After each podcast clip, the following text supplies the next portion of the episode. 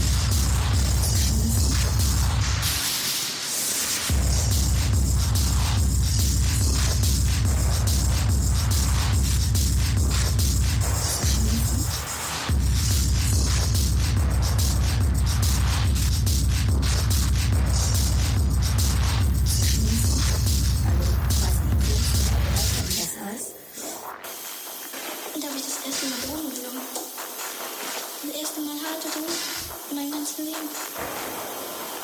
Ich habe das, das Ding dafür nicht vergessen.